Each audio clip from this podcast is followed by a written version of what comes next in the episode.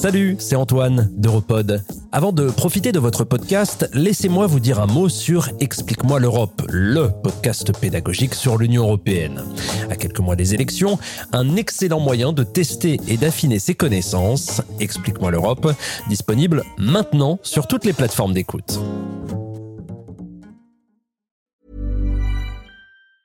It's that time of the year. Your vacation is coming up.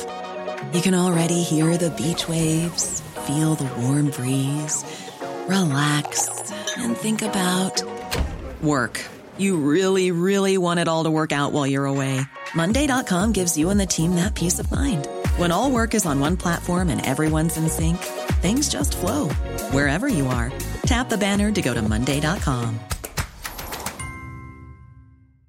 Burrow's furniture is built for the way you live. From ensuring easy assembly and disassembly to honoring highly requested new colors for their award-winning seating, they always have their customers in mind. Their modular seating is made out of durable materials to last and grow with you. And with Burrow, you always get fast, free shipping. Get up to 60% off during Burrow's Memorial Day sale at burrow.com slash ACAST. That's burrow.com slash ACAST. burrow.com slash ACAST. Europod. De retour dans le couloir. Après un mois complet d'interviews, de lectures, d'appels, de notes et même de rêves sur Angela Merkel, on est sur le point d'entrer dans la pièce. Et je n'ai toujours pas ma question. Après tout ce temps passé à travailler là-dessus, j'en ai une dizaine écrite là. Ça et des pages et des pages pleines de notes. Je veux juste trouver la bonne question. C'est une grande opportunité pour moi. Je peux pas la manquer. Elle est devenue la plus importante personne de l'Europe au XXIe siècle. Mais n'était-ce qu'un dommage collatéral d'une politique pragmatique et machiavélienne? N'a-t-elle au fond toujours recherché qu'à servir les intérêts allemands en bonne dirigeante nationale Concevant l'Europe comme une aubaine rentable pour son pays? Ou y a-t-il plus à l'histoire? Merkel est-elle européenne? C'est ça que j'ai envie de sortir d'elle. Mais comment faire? Ma question à Angela Merkel. My question to Angela Merkel. La mia domanda ad Angela Merkel. Mi pregunta Angela Merkel. Une série Europod. Épisode 10, Angie et nous. Avant de nous dire au revoir, rembobinons. Rembobinons d'un an et demi, au début de la pandémie. Promis, je ne vais pas vous ennuyer avec un long exposé sur la façon dont la Covid a été gérée en Allemagne. Honnêtement, on en a tous marre de ça. Cependant, je veux vous parler de la façon dont la crise rebat les cartes pour Engie politiquement. Engie a toujours été populaire en Allemagne. Son taux d'approbation n'est jamais descendu en dessous de 52%. Au cours des dernières années, des spéculations se font entendre sur son état de santé. À plusieurs reprises lors d'événements officiels, elle est prise de violents tremblements. Cela suscite des inquiétudes chez les Allemands qu'elle balaye. Même alors, elle reste populaire. Mais depuis la crise de la Covid, les sondages ont explosé. Plus de 80% des Allemands se disent satisfaits du travail de Merkel. Et pourtant, elle s'apprête à leur dire Auf Wiedersehen. Alexis Tsipras. Je ne sais pas si c'est positif pour un homme ou une femme politique de ne pas avoir connu le goût amer de la perte du pouvoir. Σε κάθε άνθρωπο αυτό τον οδηγεί Car, et cela arrive pour tout le monde, cela l'amène à réfléchir à deux fois à ses propres erreurs, να à se rendre compte quand ses croyances étaient justes et quand elles ne l'étaient pas. Δεν υπερπιθήσεις στο ορθές. Ε, θα έλεγα λοιπόν ότι ε, αυτό ίσως είναι je dirais que c'est probablement le seul inconvénient pour quelqu'un qui parvient à rester au pouvoir pendant 16 années consécutives, sans connaître aucun revers électoral pendant toutes ces années. Dans quel état laisse-t-elle l'arène politique allemande? Ce n'est pas mon objet ici, mais ce que je peux dire brièvement, c'est que le départ d'Angela Merkel changera radicalement le visage de la politique allemande. Elle a réussi à occuper le centre de la politique nationale pendant 16 ans, limitant la montée d'opposants au sein de son parti. De plus, tant le SPD de centre-gauche que les libéraux du FDP, de potentiels rivaux, étaient en coalition avec elle. Et chaque fois, toute la gloire pleuvait sur Merkel, tandis que ses partenaires juniors de la coalition en pâtissaient dans les sondages. Pendant des semaines, j'ai voulu trouver un sens à la façon dont Merkel a approché l'UE pendant son mandat. Tout le monde dit qu'elle n'a pas de vision pour l'Europe. Est-ce vraiment exact? Qu'est-ce que l'Europe pour elle?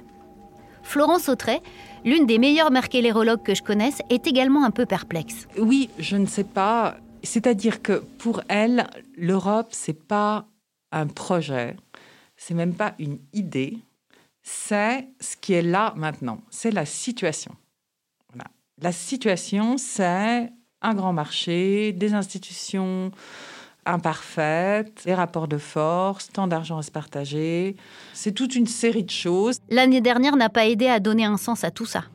Voilà pourquoi. Deshalb wollen wir einen zeitlich befristeten Fonds auflegen im Umfang von 500 Milliarden Euro. Le 18 mai 2020, Merkel et le président français Emmanuel Macron présentent une proposition de plan de relance économique de 500 milliards d'euros. Aujourd'hui, cette initiative franco-allemande. Elle est le fruit d'un travail bilatéral, mais aussi un plan de prêts et de subventions pour faire face à l'effet désastreux de la pandémie. Mais ce qui a vraiment pris tout le monde au dépourvu, c'est ça. Afin de financer le plan de relance, les dettes européennes devront être mutualisées. Concrètement, la Commission européenne lève désormais cet argent sur les marchés financiers et le distribuera non pas en fonction de la population du pays, mais en fonction de leur santé économique et de la façon dont ils ont été affectés par la pandémie. Qu'Angela Merkel accepte cette idée de dette mutualisée est un choc. La chancelière allemande s'oppose fermement à cette idée depuis 2010. Et au début de la pandémie, sa réponse à de tels plans était sans appel, plutôt mourir. Engie a donc fait volte-face sur ce qui avait toujours été une position ferme au sujet de la dette européenne. En se mettant d'accord avec le président français sur ce plan, elle quitte son rôle de puissante adversaire et se transforme en promotrice de première ligne. Jean-Claude Juncker. À la nécessité euh, qui était apparue au grand jour au moment de la pandémie euh, naissante. Je crois qu'elle a bien vu euh, que face à la pandémie, il faudrait une réponse européenne parce que les réponses nationales ne suffiraient pas, parce qu'il y aurait trop de contradictions qui existent encore, mais de, de graves contradictions entre la façon de faire des uns et des autres. Donc, c'était l'intelligence des choses et des hommes qui l'a amené euh, euh, à la euh, solution que, l'Europe a finalement retenue. Ce n'est pas une femme bornée. Hein. Comme je vous disais, elle a une grande faculté d'écoute. Elle sait lire les mouvements de l'histoire avec minutie, s'il le faut. Et elle a bien vu qu'au moment de la pandémie, l'heure de l'Europe était venue. Je n'aime pas trop l'expression l'heure de l'Europe est venue parce qu'elle vient à chaque coin de rue, mais là, c'était vrai. En fin de compte, la Commission européenne, avec l'assentiment de Merkel, propose un plan de relance de plus de 750 milliards d'euros, un montant qui inclut la proposition franco-allemande. La volte-face d'Angela Merkel ne suffit pas à rendre faciles les négociations. Les Pays-Bas, le Danemark, l'Autriche ou la Suède, abandonnés par leur allié allemand dans le refus d'une dette mutualisée, n'en démordent pas face à ce nouveau plan. Mais finalement, ils cèdent. Après un sommet européen de quatre jours, un des plus longs jamais observés, les 27 trouvent enfin un accord. Le plan de relance est accepté, avec quelques ajustements mineurs. Après 15 ans de titubation européenne, Angela Merkel peut désormais se vanter de laisser derrière elle un héritage européen. Je me souviens alors de ce qu'Alexis Tsipras, l'ancien Premier ministre grec, m'avait dit lors de notre interview. αυτών που γίνονται σήμερα αν είχαν γίνει το 2010, η Ευρώπη θα είχε αποφύγει μια πολύ μεγάλη κρίση. Όχι τόσο... Si un dixième de ce qui se passe aujourd'hui s'était produit en 2010, l'Europe aurait évité une très grande crise.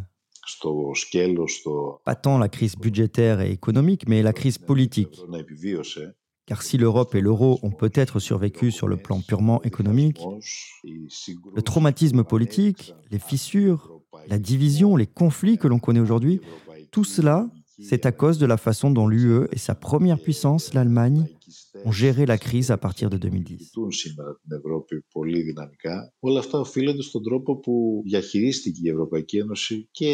Après tout, son propre leadership a ouvert la voie à une approche différente de la crise pandémique. Par conséquent, je considère que la capacité d'un leader à apprendre de ses erreurs est très importante. Cependant, les erreurs sont écrites dans l'histoire.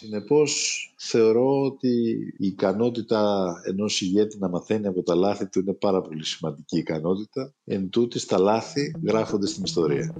Mais quelle était la raison de l'enthousiasme de Merkel pour ce fonds de relance Eh bien d'abord, la crise de la Covid n'était pas la crise de la zone euro. C'était une fatalité. Et pour ne rien arranger, les pays les plus touchés au début de la pandémie étaient les pays déjà en eau trouble lors du krach financier. Mais cette fatalité a tout changé. L'opinion allemande a changé. Les chefs d'entreprise allemands ont eux aussi réalisé que si des pays comme l'Italie, l'Espagne ou même la France ne se remettaient pas de la crise de la Covid, alors l'Allemagne en souffrirait et le prix à payer pourrait être deux fois, trois fois supérieur au plan de relance de l'UE. La dette mutualisée servait les intérêts allemands. Ce qui soulève à nouveau la question, Engie veille-t-elle seulement aux intérêts de l'Allemagne? Elle ne semble pas hésiter à les servir même lorsque c'est aux dépens de l'Europe. La façon dont elle vient de sortir de l'énergie nucléaire sans avertissement, la façon dont elle soutient désormais Nord Stream 2 par exemple. Et quand je dis les intérêts allemands, soyons clairs sur qui en Allemagne voit ses intérêts protégés par Merkel. Engie est une libérale, membre d'un parti de droite. Alors quand elle met un terme à l'accord européen de 2013 sur la réduction des émissions de voitures, et une fois de plus en 2020 quand elle renonce à faire pression sur Orban au sujet de l'état de droit, elle défend les intérêts de l'industrie automobile allemande. Et à votre avis, qui pousse pour Nord Stream 2 en Allemagne? Les chefs d'entreprise, les industriels, c'est eux qui veulent d'une énergie bon marché, et enfin, lorsqu'elle a poussé Orban à rester dans le Parti populaire européen, elle faisait attention au poids de son propre parti européen. Il y a quelque chose d'un peu corrompu, en fait, dans la politique allemande, il faut quand même le dire. Florence Autré. Et je pense que pour le coup, il y avait dans son attitude vis-à-vis de la Hongrie, je pense vraiment qu'il y a deux choses. Il y a effectivement cette idée, ce qu'on disait au début, c'est-à-dire que sa force européenne, elle repose sur la force du Parti populaire européen, et donc, elle a fait le calcul, peut-être à tort, qu'il valait mieux qu'il soit dedans. Et pourtant, quoi qu'on en dise, on est toujours ramené au fait incontestable qu'elle soit devenue la figure centrale de l'Europe. Au départ, elle s'inscrit dans un modèle européen qui est déjà en ligne avec elle, une union monétaire libérale, de libre marché et de libre-échange. Mais elle y est devenue si importante, elle y est restée si longtemps qu'elle a façonné l'union à son image je dirais que c'est même pas une politique en fait, ce que Merkel laisse à l'Europe, c'est une germanisation du système politique européen. Elle a travaillé aussi le Conseil européen comme ça, avec ses petits papiers, ses petites discussions, c'est tout ça, c'est conciliabule permanent pendant des années. C'est cette manière aussi qu'elle a eu de faire de la politique plus qu'une politique en particulier. À un moment donné, elle est devenue tellement importante que chacun dans son pays devait s'intéresser à quelqu'un d'autre que son propre dirigeant. Parce qu'avant, chaque chef d'État rentrait chez lui après le sommet et on écoutait le récit que faisait son chef d'État. Et puis, en fait, on lisait la presse le lendemain et on avait plein de récits très différents, chacun disant naturellement qu'il avait gagné. Mais je crois qu'elle est restée là tellement longtemps, elle a tellement, au bout d'un moment, dégagé qu'il la mettait un petit peu au-dessus des autres parce qu'elle était plus puissante. Ça a obligé, je trouve, à voir un peu tout le monde à voir le système européen comme quelque chose d'un peu plus multilatéral, d'un peu plus compliqué, et de s'acculturer un peu pour arriver à ça. Elle, qui au départ était très critique envers le couple franco-allemand, l'amène aujourd'hui à l'apogée de sa coopération européenne. En 2004, elle applaudit l'intégration des pays d'Europe de l'Est à l'UE. Elle se présentait elle-même comme une Européenne de l'Est. Et pourtant, elle est progressivement devenue l'épicentre d'un pouvoir centralisé au sein des institutions européennes, partageant ce siège central avec les présidents français successifs.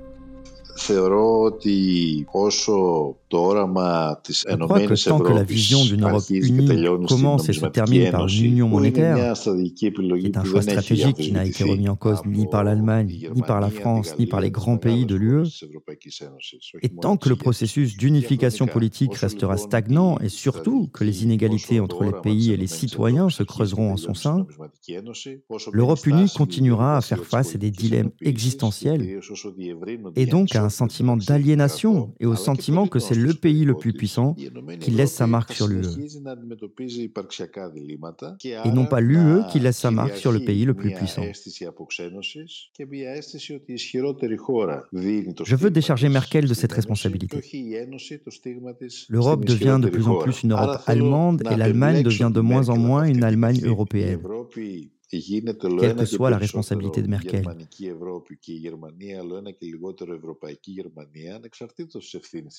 αλλά εξαιτία του γεγονότο ότι, όπω είπα πριν, δεν έχει επιλεγεί η στρατηγική τη πολιτική ενοποίηση, αλλά μονάχα η στρατηγική τη νομισματική και οικονομική ένωση. Και σε μια νομισματική και οικονομική ένωση. Et dans une union monétaire et économique, le pays le plus puissant économiquement dominera dans la pratique. Λοιπόν να είμαστε όχι ποιικοί, αλλά δίκαιοι Donc, si nous voulons être non pas indulgents, mais justes et objectifs sur le leadership de Merkel, nous dirons que malgré la nette tendance de l'Europe à aller dans la direction que j'ai décrite précédemment, elle a essayé de faire en sorte que l'Allemagne soit plus solidaire avec les autres pays. En d'autres termes, elle a essayé de rendre l'Allemagne plus européenne. Elle n'a pas réussi à rendre l'Europe moins allemande, mais elle a essayé de rendre l'Allemagne plus européenne. Ces mots d'Alexis Tsipras sur l'héritage d'Angela Merkel sont fascinants. D'une certaine manière, ils confirment mes intuitions. Les aventures européennes de Merkel ont obtenu des résultats contrastés. Et même 16 ans après être devenue la première femme chancelière d'Allemagne, elle reste un mystère. Une énigme, faite de paradoxes. Elle a d'abord été l'interlocutrice principale pour l'Europe de l'Est et a favorisé leur intégration. Mais plus que quiconque, elle incarne un pouvoir centralisé lié au poids économique des pays membres. Avec le traité de Lisbonne en 2007, elle a conduit une évolution de l'UE vers une union plus politique et des institutions plus démocratiques. Mais l'UE reste un réseau d'administration opaque et Angela Merkel semble s'arranger avec cette opacité. Par-dessus tout, elle soutient l'idée que l'UE demeure avant tout une union monétaire libérale. Elle a tenu à ne pas céder devant la vague de xénophobie et a accueilli plus d'un million de réfugiés en Allemagne. Mais son arrangement avec la Turquie en 2016 viole la Convention de Genève sur les droits des demandeurs d'asile. Elle a amené son parti conservateur vers une perspective plus centriste sur les questions sociales, mais elle a ainsi participé à la montée des extrêmes. Elle a présenté l'UE comme un lieu qui devait abriter des libertés, condamnant publiquement les violations de l'état de droit et de la démocratie par la Hongrie et la Pologne, mais s'accommodant avec ces pays à l'abri des regards. Certains diront qu'Angela Merkel n'a jamais eu de vision pour l'Europe. Ils ont en partie raison. Quand je parle à des collègues allemands, ils plaisantent souvent en disant que l'indécision d'Angela Merkel, à part durant la pandémie, aura été le seul paramètre stable de la chancellerie. Je crois qu'Angela Merkel est l'incarnation des contradictions européennes. Un projet politique qui n'obtient pas pleinement ce qu'il pourrait obtenir. Un projet qui a pris forme au fil des crises, et ô combien l'UE en a eu au cours de ces 16 dernières années. Peut-être qu'Angela Merkel est l'image parfaite de ce qu'est l'Europe aujourd'hui.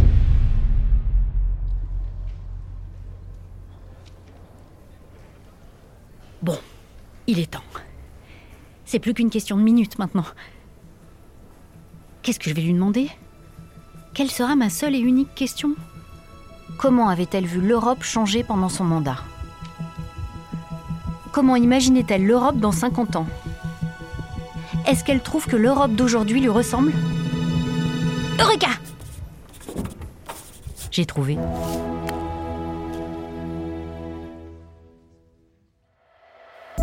Ma question à Angela Merkel. My question to Angela Merkel. La mia domanda ad Angela Merkel. Mi pregunta Angela Merkel. Une série Europod.